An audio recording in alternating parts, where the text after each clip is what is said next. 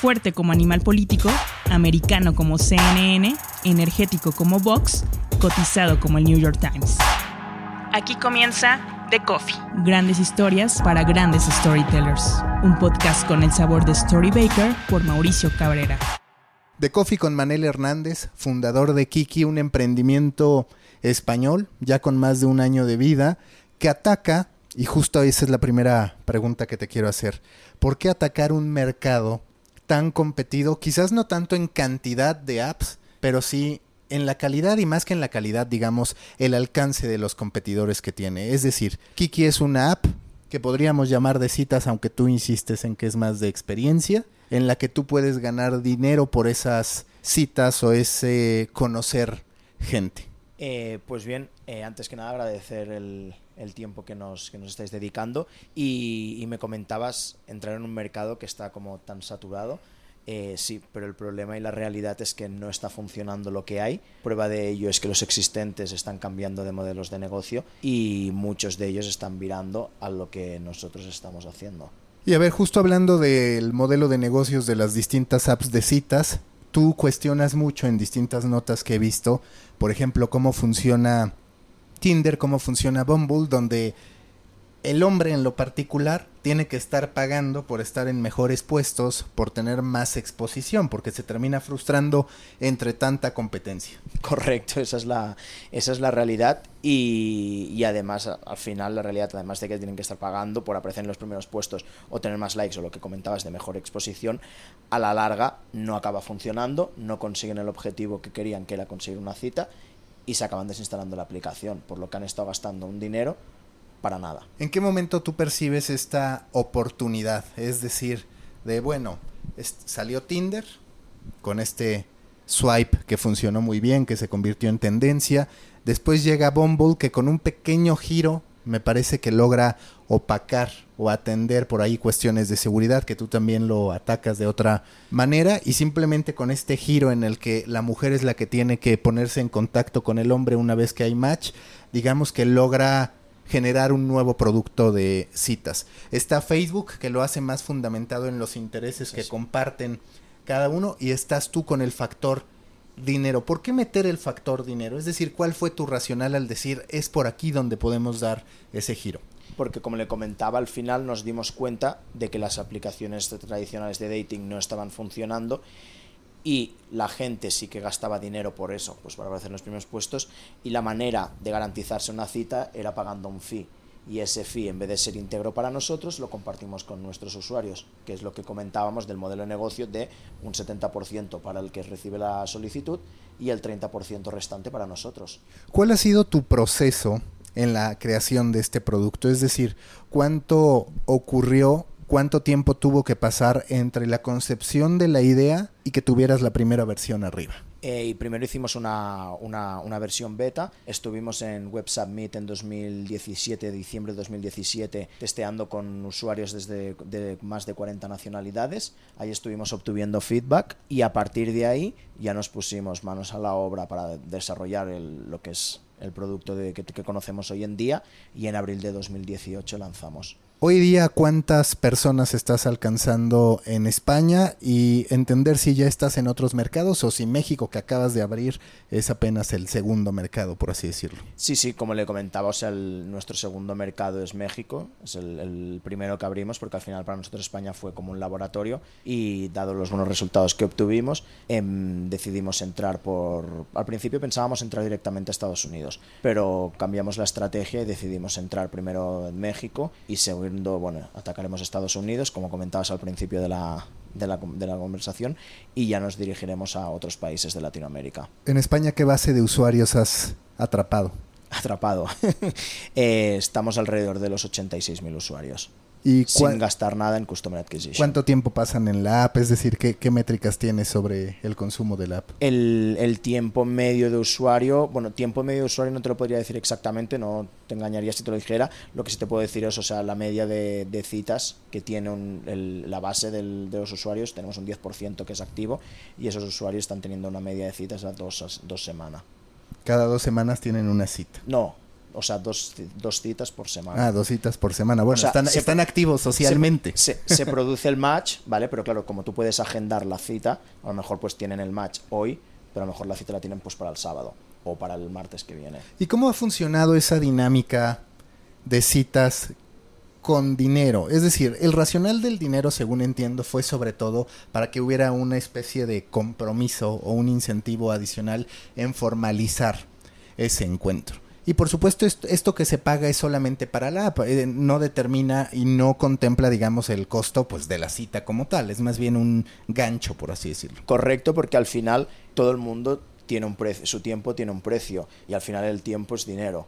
Si lo miramos así, de cuántas solicitudes, no sé si has tenido solicitudes o has tenido aplicaciones de dating, que al final acabas teniendo como 10 match y empiezas con un hola, pero al final son conversaciones que se quedan ahí como, ¿sabes? Que nunca llegan a ocurrir, no llega a pasar nada. Entonces, ¿qué pasa con nosotros? En el momento que estás pagando para recibir ese cobro a final de mes, cuando tienes, cuando se va a producir la cita, tú recibes un QR code, la otra persona recibe un QR code y verificáis que se ha producido la cita. Si no se hace el match con el QR code, la persona, lógicamente, o no se presenta o lo que sea, lógicamente no va a cobrar ese tanto por ciento. Y digamos, me gusta una chava, hacemos match si yo soy el primero que le escribe o el primero que la invita, yo soy el que paga o cómo funciona ese momento en el que tú ganas dinero? Eh, vosotros, o sea, la persona que envía la solicitud es la que paga la experiencia, pero luego, una vez se produce la experiencia, pues por ejemplo para el café, que son 99 pesos, y decidís ir a una cafetería, o ella paga el café, o su café, o tú pagas el tuyo, o ambos pagáis la mitad de lo que sea el importe. Actualmente los tenemos así, próximamente queremos aplicar nuestro segundo modelo de negocio que es una venta cruzada en donde estarán un listado de todos los merchants que hay alrededores y entonces puedes coger ofertas pues de cafeterías, de bueno, pues restaurantes, comidas, cines, etcétera, etcétera. ¿Y ya ha salido algún usuario que pues o, usuaria que esté bastante atractiva y entonces tenga buena cantidad de ingresos. Para nosotros todos los usuarios son atractivos. No, no, no, pero me refiero a ellos y para las potenciales parejas, pues.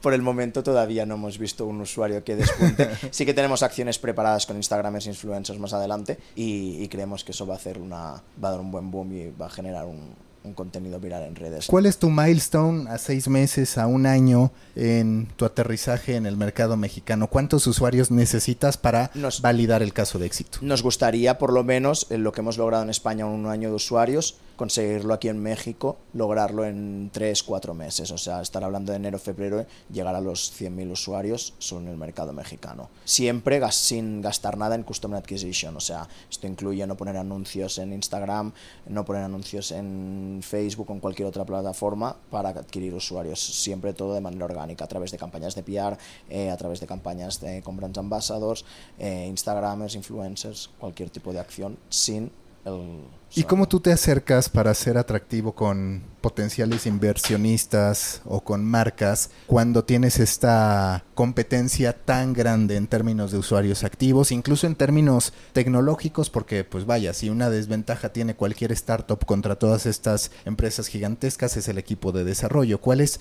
tu pitch? ¿Cuál es el discurso que presentas para que marcas decidan estar contigo, para que inversionistas se interesen por lo que estás haciendo? En primer lugar, comentando, el, o sea, voy a ir desde el final hasta el principio, eh, comentabas el tema del equipo. Teniendo en cuenta, nosotros tenemos el equipo, la parte de, desarrolladores la tenemos en España, por lo tanto, no estamos compitiendo contra los costes que tienen ellos en Estados Unidos con los que tenemos nosotros. ¿vale? Esa es la, como dijéramos, primera ventaja. Segundo, no estamos gastando nada en Customer Acquisition ¿vale? O nuestros usuarios al final son orgánicos. Y tercero, me dices, ¿cómo, mm, cómo te acercas unos, a unos inversores en un mercado de este estilo? Al final eh, el acercarte a un inversor no es de un día para otro, es previamente un trabajo, pues has ido a hacer un pitch a un, a un demo day o has hecho un pitch, eh, han visto tu pitch en un vídeo o te han pedido, alguien te ha recomendado su, su, slide con alguien que a lo mejor ya llevas una relación de cuatro meses intercambiando opiniones, etcétera, etcétera, y al final es más una relación de, de acercamiento, una persona, una recomendación, que el que tú mandes un correo, un mail, un cold mail que se le llamaría, para, para conseguir la inversión de de un, de un, de un fondo o de un, de un business angels.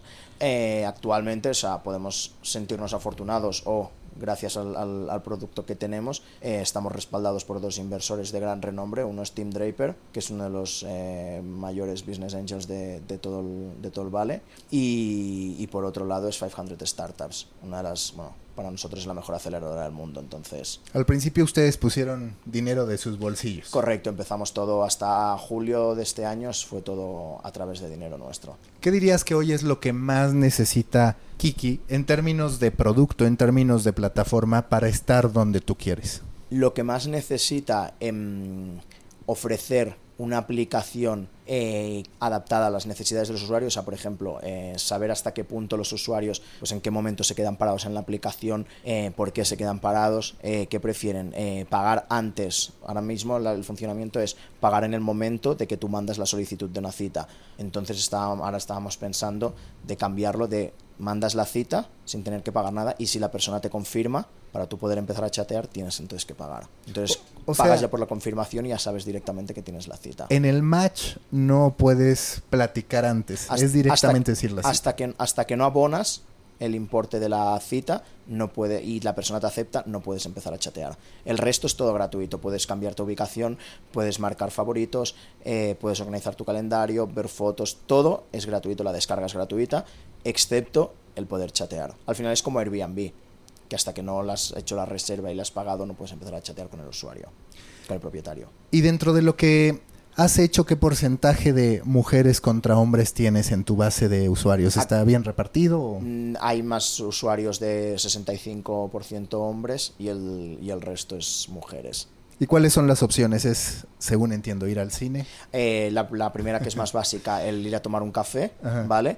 Luego ir a tomar un trago, que una copa, eh, comida o cena, restaurante, ¿vale? Cine y viaje.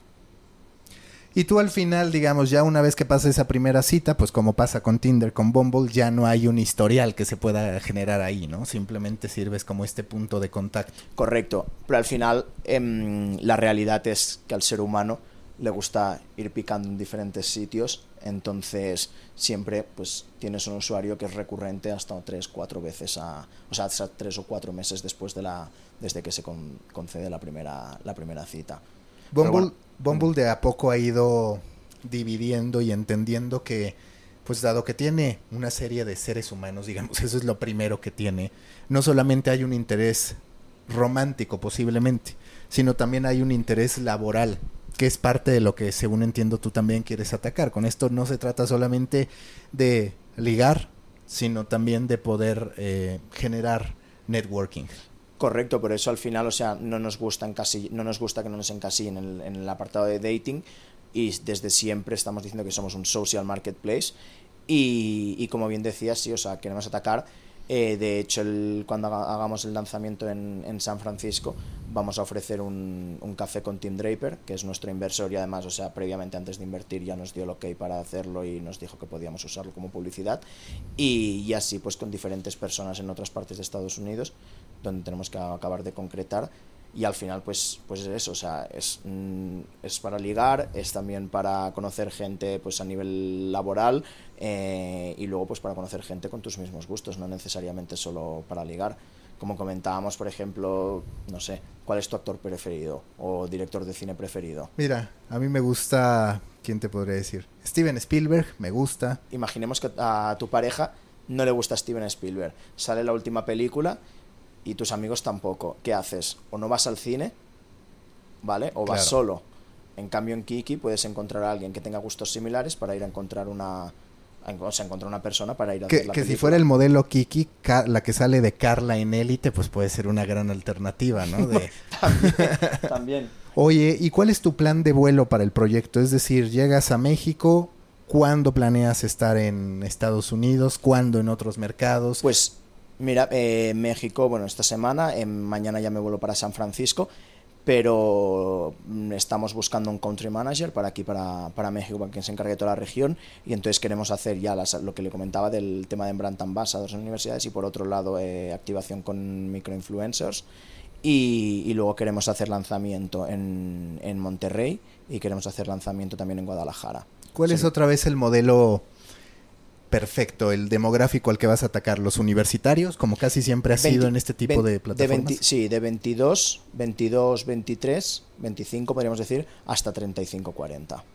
¿Y vas a estar enfocado en la Ciudad de México o cómo vas a atacar el territorio? La idea es, la idea es eh, o sea, focalizarnos en Ciudad de México y las otras ciudades que le comentaba em, y a partir de ahí se expandirá automáticamente. Storybakers, si escuchan The Coffee cada semana y se quedan con ganas de más, súmense a Proyecto Morona, grupo en Facebook en el que líderes de la industria, marqueteros, storytellers, periodistas y emprendedores de medios de comunicación comparten ideas, contenidos, experiencias y análisis sobre lo que pasa en la industria. Hoy ya somos más de 450 y estoy seguro que seremos muchos más. Súmense a Proyecto Morona, grupo en Facebook para pequeños creadores de grandes ideas. Volvemos a The Coffee. ¿Qué pudiste aprender en este experimento, en este beta, digamos, que hiciste con Kiki en España? Que al final tienes una idea eh, y cuando testeas con usuarios eh, y además tuvimos la suerte porque o fue en diciembre estuvimos en Web Summit diciembre de 2017 y febrero estuvimos en, Startup Green de, Google en San Francisco entonces, o sea, era público, tuvimos suerte, o sea, no es público al final de tu propia cultura, sino es, como comentaba, hasta 40 nacionalidades estuvieron testeando. Entonces, tú tienes un concepto y una idea, pero al final mm, tienes que cambiar, no cambiarla, pero ir adaptándola al feedback que te dan los diferentes usuarios que la están testeando allí. Y bueno, pues acaba siendo muy diferente, no muy diferente, pero sí que de la idea original o idea principal hasta el producto final en base a lo que, bueno, pues digamos, usuarios mmm, atractivos que han dicho, oye, pues me interesa o mm, yo soy de este país, usaba esta aplicación, me la he desinstalado, eh, me pasé a esta aplicación, me la he desinstalado por esta razón y por esta razón, pero aquí veo que pues se me garantiza la cita o no voy a perder el tiempo porque mmm, si alguien paga por mí es porque quiere quedar conmigo, ¿me entiendes? Entonces todas esas son cosas que se van contemplando y bueno pues y luego además sigue el proceso que una vez has lanzado pues bueno van saliendo nuevas ideas nuevas ocurrencias y las puedes ir implementando eh, a lo largo del camino. Como startup llega a ser complicado el que el usuario te mida con el mismo rigor como si fueras ya una plataforma establecida con cualquier cantidad de desarrolladores y te lo pregunto porque obviamente antes de la entrevista pues estuve haciendo revisión de la app, entendiendo la plataforma, los comentarios de los usuarios y hay algunos usuarios que cuestionan el nivel de desarrollo tecnológico y justo ahí digo, es que muchas veces y eso es lo cruel el usuario no identifica, ah, este es un startup, lo voy a juzgar de tal forma, ¿no? Los filtros no los utiliza el, el, usuario y eso es uno de los grandes desafíos que tienes. Correcto y estoy de acuerdo y entiendo por dónde vas. Eh, siempre, o sea, como habrás visto en algunos comentarios, siempre les escribimos que les agradecemos por su feedback, que siempre estamos trabajando, o sea, se, se sube una versión y automáticamente ya se está trabajando en la nueva versión, adquiriendo los feedbacks anteriores, intentando corregir los errores que hay y buscando pues siempre la, mejora continua del producto y bueno, mmm, Afortunadamente, uno de los titulares que salió en, aquí en México fue Tiembla Tinder, llega Kiki. Entonces, algo estaremos haciendo bien. Lógicamente, pues claro, hay que mejorar muchísimas cosas. Es lo que usted comentaba. Al final, somos una startup, eh, somos, no tenemos la infraestructura que tienen grandes marcas, pero bueno, estamos saliendo adelante. Llevamos eso un año y poco y bueno, pues hemos lanzado México y el, plan que tenemos es bastante ambicioso y es posible de hacer. Eh, cerramos recientemente una ronda en, a principios de julio y, a finales de, de, año esperamos haber cerrado la, la, segunda, con lo que ya podremos, tendremos ya campo grande. Este aterrizaje de Facebook en la parte de citas, en la parte de dating, ¿crees que de verdad mueve todo el mercado o que los players más relevantes van a seguir siendo por un tiempo Bumble y Tinder?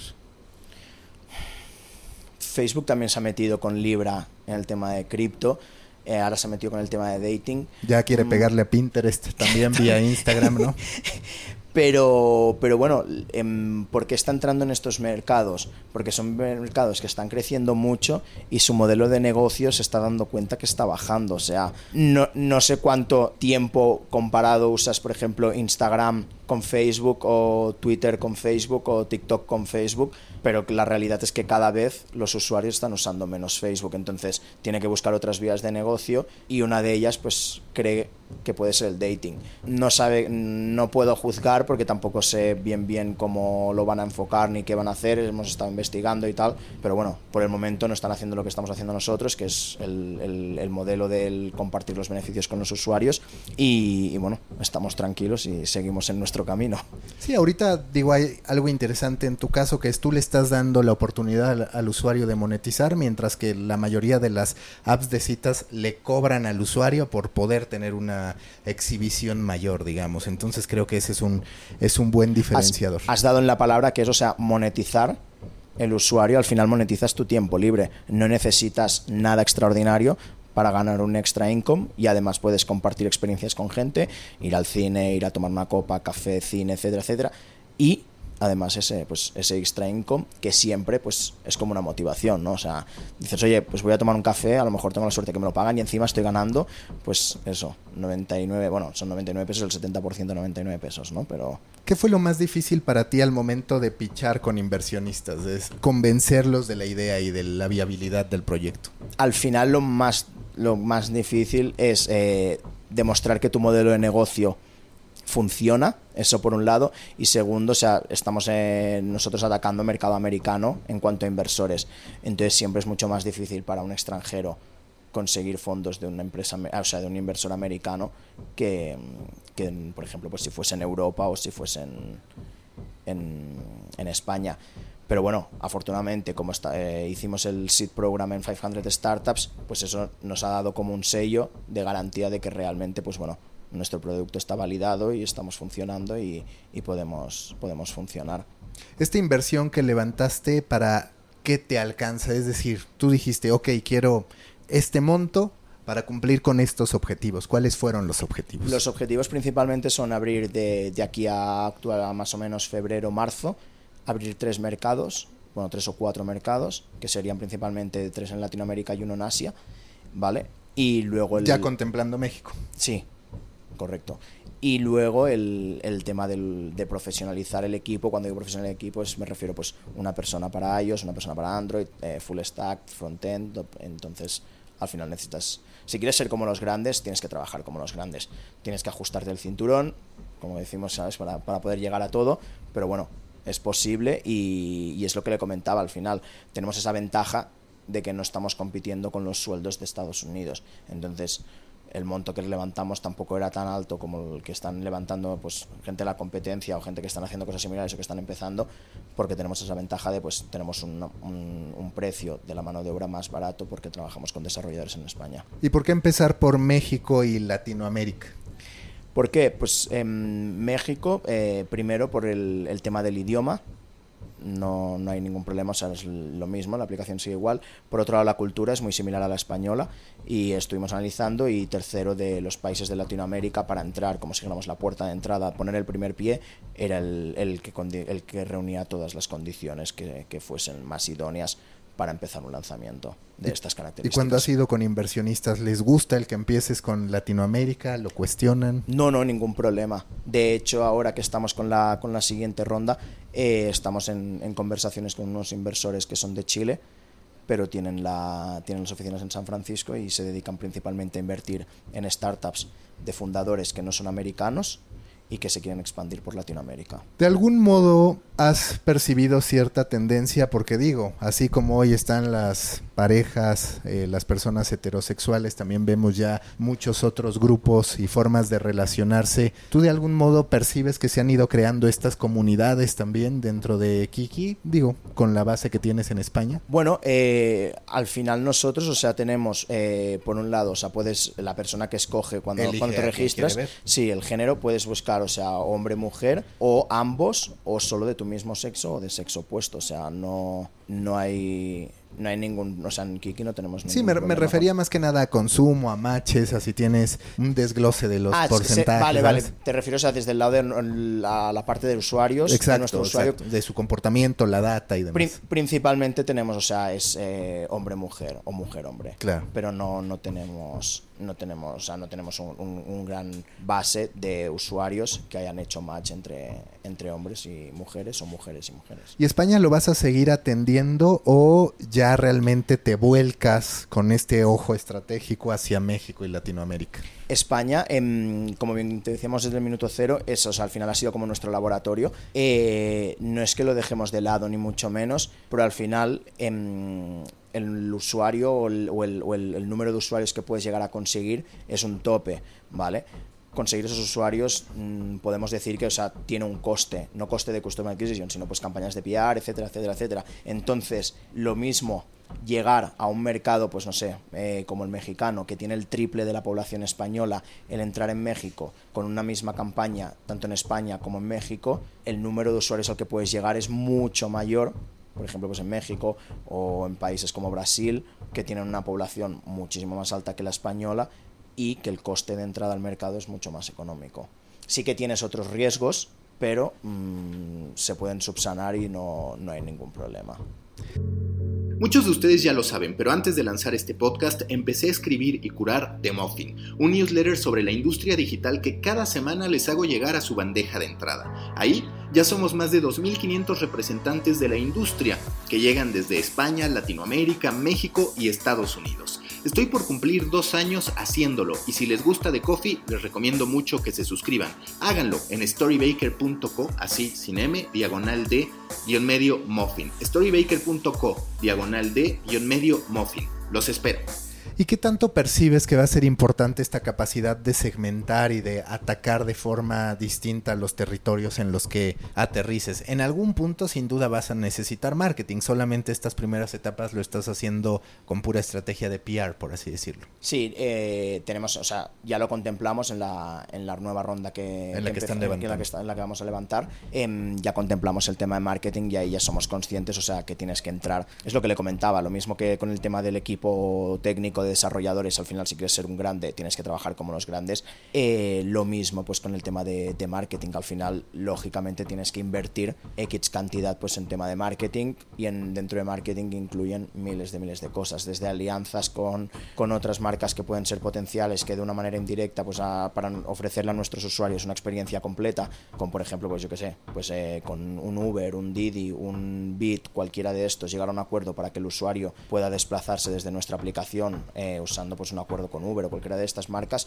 hasta bueno pues eh, grandes grandes eh, merchants pues como serían cines restaurantes etcétera etcétera que al final son alianzas estratégicas que tiene que haber un win-win por su parte y por la nuestra pero que además le estamos ofreciendo un extra a nuestro usuario para darle la, la experiencia completa. Y la cada vez más importante característica o herramienta de seguridad, que según entiendo aquí es que les pides una selfie a los usuarios, les pides una firma a los usuarios, además de me parece el pasaporte, una identificación. sí, em, esto lo vamos a implementar en breves, no está todavía implementado porque hay que desarrollar todo el tema de inteligencia artificial y lo hacemos con terceros, pero lo que, lo que estamos ahora mismo en, en la actualidad, lo que está funcionando es, eh, tienes por un lado el botón rojo que en cualquier momento puedes conectar, o sea, te pasa cualquier situación, yo que sé, estás ahora en una cita, tienes cualquier incidente, puedes conectar con el botón rojo que llama el número de emergencias, eso por un lado, y por otro lado, lo que tenemos es que tú puedes compartir cuando vas a tener una cita tu localización en tiempo real con la persona que tú escojas, tu hermana, tu prima, mm, tu madre, quien tú quieras. Entonces, esas personas a las que tú les has compartido la ubicación siempre sabrán dónde tú estás. ¿Y tú ya saliste por un café o fuiste al cine con alguien de Kiki o no?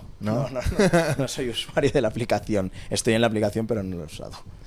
Oye, ¿y cuáles son tus antecedentes? Es decir, antes de emprender con Kiki, ¿qué era lo que hacías? Pues eh, estudié Administración y Dirección de Empresas en España, luego estuve trabajando en Shanghái y estuve estudiando chino también, estuve en Panamá y lo mismo, bueno, trabajando en Panamá, y luego entré en el mundo de la consultoría y auditoría y estuve pues eso, cuatro o cinco años consultoría y auditoría interna y, bueno, de ahí ya pues invertí en, en, una startup y al poco tiempo, bueno, cabo un año y medio, dos años, fue cuando ya empecé el, el proyecto de Kiki, que lo empezamos, bueno, pues empezó a gestar y ya fue cuando lanzamos y nos pusimos manos a la obra. ¿Y cuál fue el primer momento en que dijiste, yo creo que por aquí podemos crear algo y ese punto en el que ya le diste esta estructura de pasamos de la idea a la materialización? Bueno, cuando el, además coincidió que era como el, boom de todas las aplicaciones de dating que en, en España eh, habían muchas, pero al final dices, vale, hay muchas, como has comentado al principio de todo, y la gente salta de una a otra, pero nunca vuelve a la anterior y luego cambia a otra,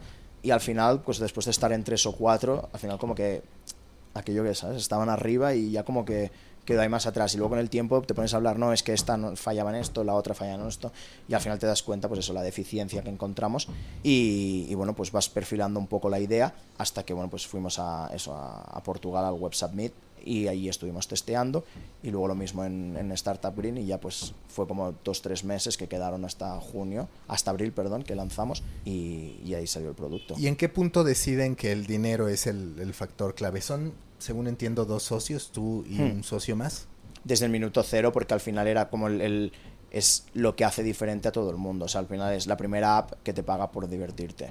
Entonces, desde el minuto cero teníamos claro que os había que pagar, o sea, o compartir el beneficio con nuestros usuarios o, abonarles pues un tanto del porcentaje de lo que pagara un usuario para el otro que se lo quedara a nuestro usuario. Seguro has tenido que hacer todo este análisis porque pues justo eso te piden los inversionistas. ¿Cuánto vale hoy el mercado, la industria de las apps de citas? Pues está en 20 billones de dólares. O sea, es enorme. Hay alrededor de no sé, así activas fuertes dependiendo de en qué país, porque en Asia tienen unas, en Europa tienen otras, aquí en Estados Unidos, aquí en México otras, son las que usa más la gente. Luego se han empezado a hacer como páginas de, pues, por ejemplo, en vez de que sea una aplicación de Tinder, ¿vale? Pues la gente ha creado, pues no sé, Dating México o mm, Parejas México o Aprende a ligar o cosas así. Entonces, pero es lo que te he comentado, o sea, es un, mercado valorado en 20 billones de dólares y, creo que todo el mundo puede llevarse su, su, parte del queso,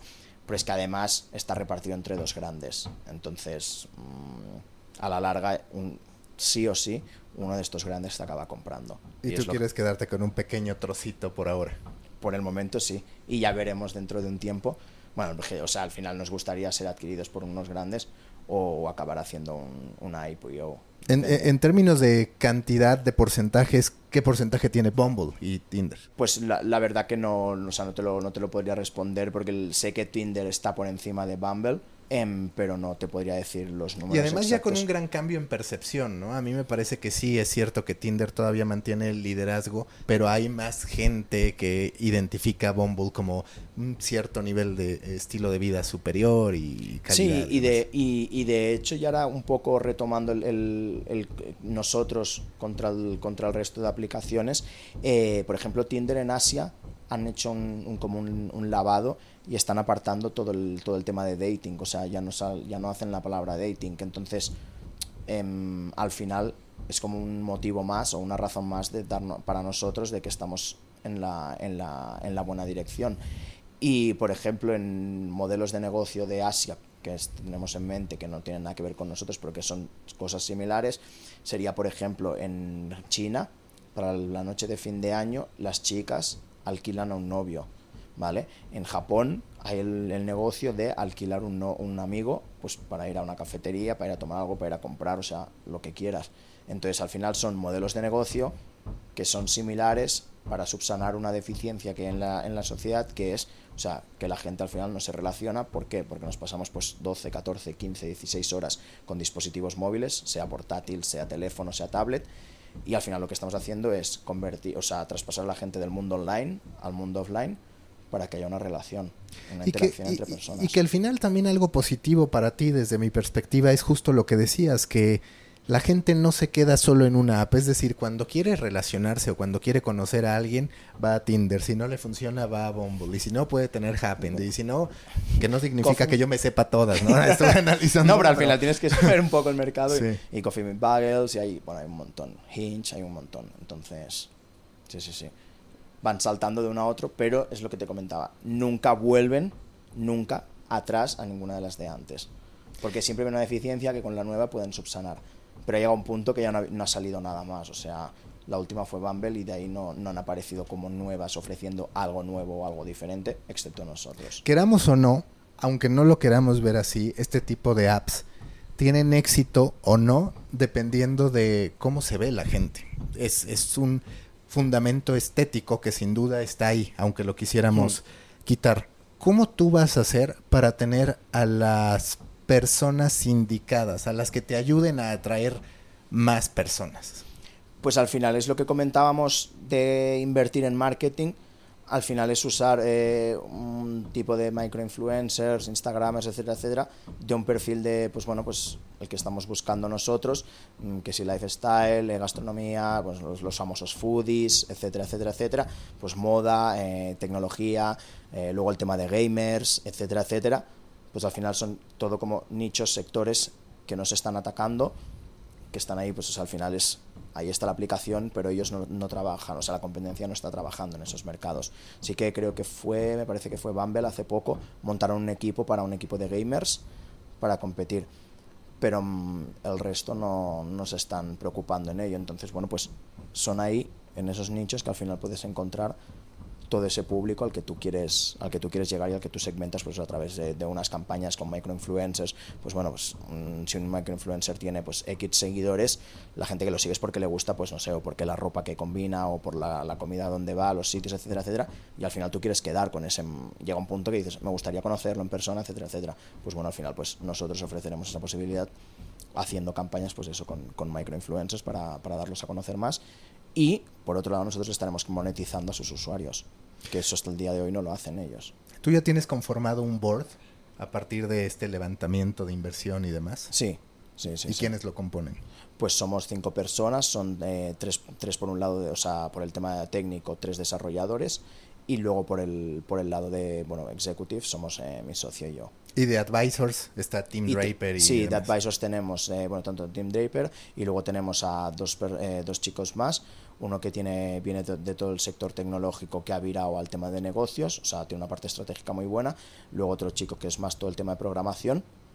Y luego además tenemos a otra, a otra chica eh, Natalia, que fue la, la, persona que fue encargada de montar la SMA, que es la Small Business Administration, que estuvo trabajando para Barack Obama en, en su, cuando estuvo en la legislatura. Y de ahí saltó del tema de Small Business Administration, ahora está muy metida en el mundo de las startups en Silicon Valley, es una persona muy bien relacionada y que la verdad que nos ayuda muchísimo. ¿Cuál consideras que es el mejor consejo que te ha dado un inversionista? Eh, trabajar la, la data de los usuarios, trabajar al usuario y bueno, pues ver lo que comentamos al principio, por qué se queda clavado en este punto, eh, por qué a lo mejor, si no, si, no ofrecemos pagar una vez tan confirmado la cita, eh, bueno, pues eso, al final es trabajar la data de usuario, que al final mm, la información es poder. Entonces, si tenemos información del usuario, no información suya personal, sino información de lo que le comentamos, gustos de, por ejemplo, pues estos usuarios de este rango de edad prefieren, pues no sé, el café, o este rango de usuarios prefieren la cena y las cenas se reservan más estos días. Pues por ejemplo en España es, muy ocurrente las citas martes y miércoles del cine porque es el día del espectador. Vale, pues al principio o nosotros no caímos porque estaban habiendo más citas martes y miércoles, pero al final era porque es más barato el cine y entonces pues, ocurrían estas cosas. Y que obviamente justo lo que dices, ya después vas a buscar estar vinculado con estos establecimientos, con el cine para poder o con el restaurante para poder hacer la reservación de manera directa y demás. Correcto, porque al final llega lo que comentábamos, pues el caso del, del, día del espectador, que el cine es más económico. El cine está abriendo el cine en un día en tres semanas, no te hablo de viernes ni sábados, y a lo mejor no llenan una sala ahí están teniendo pérdidas. Pues bueno, nosotros vamos a ofrecer desde la aplicación entradas gratuitas, entradas gratuitas, perdón, entradas a un mejor precio. Eh, con ofertas, pues dos, dos por uno o a mitad de precio, bueno, lo que, lo que se convenga. Y entonces estamos pues haciendo, pues le pasamos un grupo muy importante de usuarios nuestros a estos establecimientos.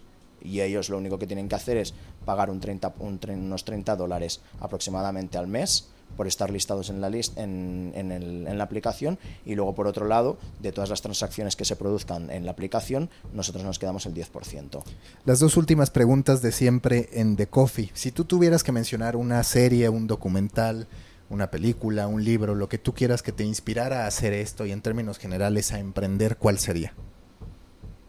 Mm, no puedo decir que me ha inspirado porque no, no me ha inspirado, porque no, no tiene nada que ver, pero si la, la estrategia, bueno, ¿conocéis la casa de papel? Sí, claro. Pues la estrategia del profesor de cómo va pensando y se va anteponiendo a todo lo que va sucediendo, pues creo que eso es, una, buena, es, es, una buena eh, no, no, la mala, no la mala praxis, por supuesto, pero es como una buena estrategia el anteponerte a la situación que va a pasar habiendo estudiado previamente, pues al, como si dijéramos, al, oponente de lo que va a hacer o cómo crees, o sea, poniéndote al final en la mente del usuario, pensando qué, qué va a pasar luego y entonces, pues bueno, tú tomar la estrategia más adecuada para, para evitarlo. Y la última, si tú fueras un tipo de café a partir de tu personalidad, de tu manera de ver la vida, de tus emprendimientos, ¿qué café serías? ¿Qué dirías? Esto sabe a mí. Eh, primero no sería café, perdona, porque no me gusta el café. me gusta el helado de café, pero no me gusta el café. Sería más o comida o cena, o sea, un restaurante. Me gusta mucho el mundo de la gastronomía. Em, tipo de café, ¿qué tipos de café hay? Dime.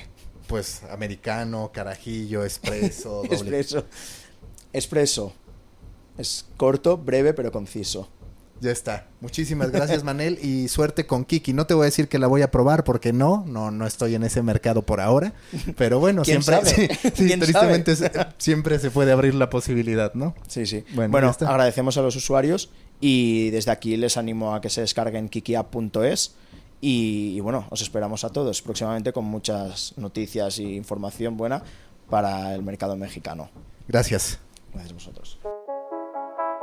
Busca la próxima semana un nuevo episodio cargado de emprendimiento, endulzado con grandes historias y narrado por grandes storytellers. Suscríbete a The Coffee, un podcast de storytellers para storytellers, un producto de Storybaker por Mauricio Cabrera.